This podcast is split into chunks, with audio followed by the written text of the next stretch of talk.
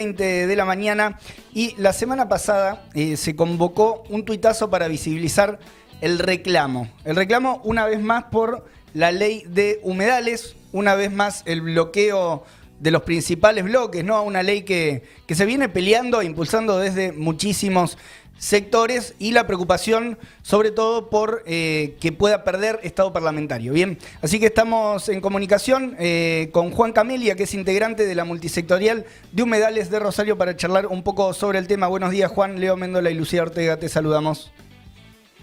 Hola chicos, ¿qué tal? Buen día. Bien, buen día y gracias, gracias por atendernos, Juan. Em, bueno, ¿cuál es el, planteo central con el cual se convocó esta, esta actividad? Entiendo hubo, hubo un tuitazo la, la, semana pasada, pero también otras, otras actividades en el Monumento de la Bandera, también en Rosario. Bueno, un poco como decías, ¿no? Estamos a las puertas de que pierda Estado parlamentario sí. de humedales por tercera vez ya en toda su historia, ¿no? Eh, algo que, bueno, teniendo en cuenta los incendios, las, famosas quemas del último tiempo, eh, realmente es muy preocupante, ¿no? Tengamos en cuenta que se perdieron un millón de hectáreas de humedal, eh, 600.000 focos de incendio estuvieron eh, dañando este ecosistema tan importante y en este contexto la verdad que la, la ley es una, es una herramienta fundamental, ¿no? Por eso un poco el impulso a pocos días de que pierda Estado parlamentario, como te decía, el 21 de diciembre sería el día que perdería Estado parlamentario la ley de humedales. O sea, hay una fecha concreta, un día concreto, no, es en general antes del, fin de año, sino el 21 de diciembre. Así es, sí. Ahí está. Sí, Juan, se perdieron un millón de hectáreas de humedal, eh, ¿desde cuándo? ¿Desde qué, desde cuándo eso lo están ustedes contabilizando? Desde mm, el año pasado, desde todo lo que es 2020 y 2021. Mm. Este, en realidad también es difícil este número porque, bueno, como sabemos también, no hay cifras oficiales de superficie quemada, ¿no? la superficie, la, la, mm, provincia de Santa Fe durante todo este año no informó los incendios en su territorio, por ejemplo. Entonces son datos que contabilizamos a partir de eh, de, los, de, la página de internet de NASA y detectando los, los focos de incendio nosotros, ¿viste?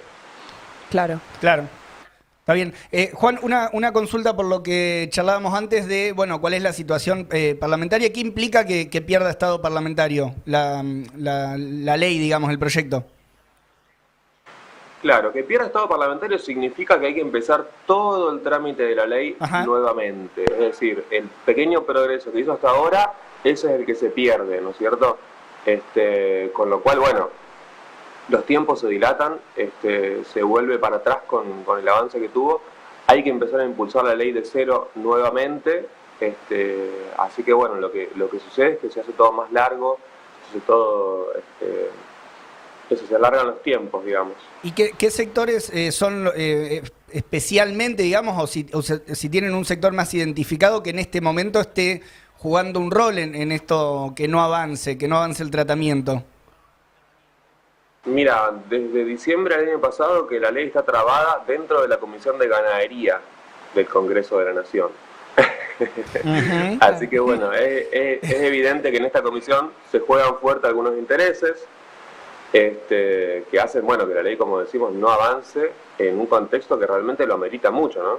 Claro, o sea, tiene que salir de la Comisión de Ganadería y, para, para, pasar por otras comisiones antes de llegar al recinto? ¿O tenés, claro cómo es ese, ese movimiento que le falta? Sí, le falta que salga de la Comisión de Ganadería y Pesca con, con dictamen positivo para que la trate la, la Comisión de Intereses eh, Portuarios, Marítimos y Pesqueros. Eh, también le falta dictamen de la Comisión de eh, Finanzas. Ok, o sea, faltan tres, tres pasos antes de que llegue al recinto, antes del 21 de diciembre. Exactamente, es prácticamente imposible a esta altura. Claro, bueno, en los planteos que, vienen haciendo leíamos algunas cosas de, em, bueno, de la multisectorial, de humedales, también algunos eh, reflejos de lo que fue la actividad ahí en, en el Monumento a la Bandera en Rosario. Eh, también había una, una exigencia, de alguna manera, a un pronunciamiento de, del Ejecutivo. ¿Cómo evalúan la, actitud del Ejecutivo hasta, hasta este momento? Bueno, sí, un poco dentro de, las últimas sesiones que tomamos, enviamos una, carta con un petitorio, tanto al presidente Alberto Fernández como a la vicepresidenta Cristina Fernández, pidiendo que apoyen eh, a la ley de humedales justamente para que ingrese dentro de las normativas a tratarse en sesiones extraordinarias en este año legislativo. Ese fue un poco el reclamo que hicimos desde la multisectorial, este, porque necesitamos apoyo del, Ejecutivo para que esto avance, evidentemente. ¿no? Si hubiera algún gesto de parte del Ejecutivo Nacional de apoyo a esta ley, suponemos que sería distinto el tratamiento, ¿no es cierto? Que quizá este, no se pierda estado parlamentario, pero no recibimos ninguna respuesta, la verdad, este, ni, formalmente, ni declarativamente, ni ningún tipo de respuesta a estas cartas que enviamos ya 20 días. Claro, claro. De hecho, quizás en la campaña, ¿no? Durante, durante la campaña electoral hubo una serie de, planteos, quizás más promesas de que esto iba a salir hace no, hace no, no mucho, o sea, antes del 14 de noviembre. Y pronunciamientos tuvimos un montón. Eh, de parte del arco político en general, ¿viste? este, pero después en lo que es eh, gestos políticos de, impulso a la ley y de, avance concreto, eh, la verdad que muy poquito. Claro. sí escuchamos, como decías bien, declaraciones, sobre todo en lo que fue la COP26 hace poquito en, Escocia, en, Glasgow, este, con mucha preocupación hablando de los temas ambientales de la Argentina, pero después en lo que es la política doméstica, la verdad que muy, muy poquito avance. Estamos, en comunicación con Juan Camelia, es activista, bueno, y también miembro de la multisectorial de, Humedales de Rosario. Juan, eh, una, consulta más en general sobre la ley eh, y qué consecuencias podría tener el hecho de que, consecuencias inmediatas y a mediano plazo, el hecho de que finalmente la ley no salga, ¿no? Si pierde estado parlamentario, eh, o dicho de otra manera, ¿qué es lo que permitiría proteger justamente la ley de humedales? Eh, la ley de humedales lo que hace principalmente es eh, regular cuáles son las actividades que pueden darse dentro de los territorios de los humedales, ¿no? Cuáles son las actividades productivas que pueden darse teniendo en cuenta que son ecosistemas que son eh, vitales para la reproducción de la vida y que por tanto necesitan cierta protección especial. entonces, esto es lo que queda desregulado sin la aparición de una ley. ¿Qué es lo que implica en términos actuales? La verdad que es que se pueda continuar con lo que se viene haciendo, que son prácticas que no son este, para instalarse en el humedal, como los incendios, como la cría de ganado, como eh, la producción agropecuaria con agrotóxicos. Todo esto, si estuviera la ley, no sería posible, teniendo en cuenta también de que del humedal tomamos agua 22 millones de argentinos, ¿no es cierto? Un poco también esta es la, especialidad del humedal, justamente esta que tenemos acá enfrente, entre el río este, Uruguay, el río Paraná y todo lo que es la cuenca del río de la Plata. Eh, ¿Qué sentido tiene contaminar el agua que después vamos a tomar, ¿no es cierto? Claro. Claro, claro, y hay intereses, ¿no? Como decíamos recién, que, que están actuando, lobby que está actuando justamente en pos de seguir realizando esas actividades eh, sobre los humedales. Eh, bueno. Totalmente. Juan, ¿cómo mm, tienen pensado, hay alguna actividad más convocada, alguna jornada de visibilización eh, en, estos, en estos días que quedan hasta, hasta el 21 de diciembre?